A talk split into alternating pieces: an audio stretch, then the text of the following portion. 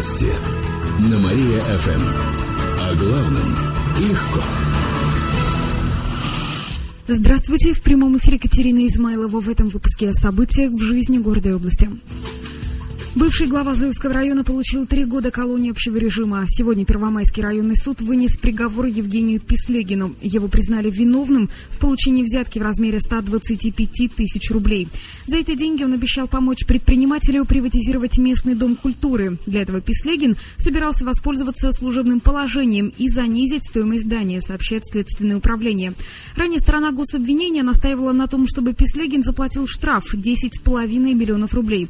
Но в итоге суд не стал штрафовать бывшего чиновника, а приговорил к реальному сроку. Сейчас у экс-главы Зуевского района есть 10 дней, чтобы обжаловать приговор.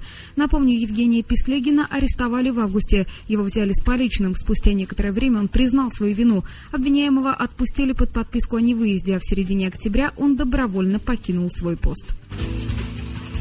Кировские дороги не так опасны. Накануне экспертный центр движения безопасности составил рейтинг самых опасных регионов для пешеходов.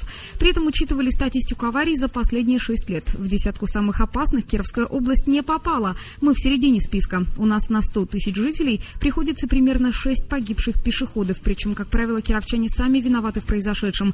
Они переходят дорогу в неположенном месте или на красный свет.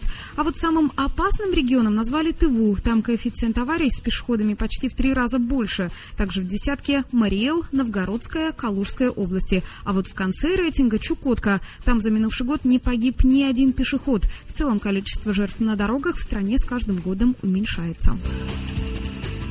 Следить за депутатами можно с мобильника. В областном ЗАГС-собрании похвастались запуском приложений для смартфонов и планшетов на платформах Android и iOS. В них можно узнать новости регионального парламента, посмотреть информацию о депутатах или оставить жалобу в электронной приемной. А еще узнать итоги заседания или прочитать отчеты депутатов. Также в приложении есть аудио, видеоматериалы и фотогалерея. Ссылки на приложение можно найти на сайте УЗС и в магазинах приложений этих платформ.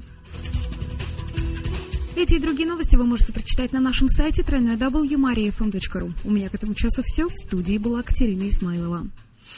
Новости на Мария-ФМ. Телефон службы новостей Мария-ФМ 77 102 и 9.